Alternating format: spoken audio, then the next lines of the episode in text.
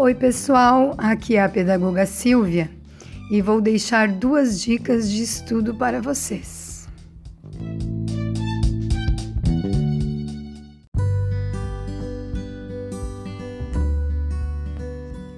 Minha dica número um é a mais básica e óbvia de todas, acho, mas como nem sempre o óbvio é óbvio, fica a dica: use caderno.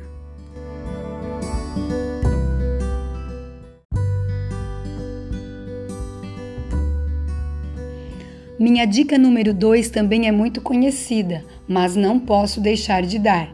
Nunca deixe para amanhã o que você pode fazer hoje.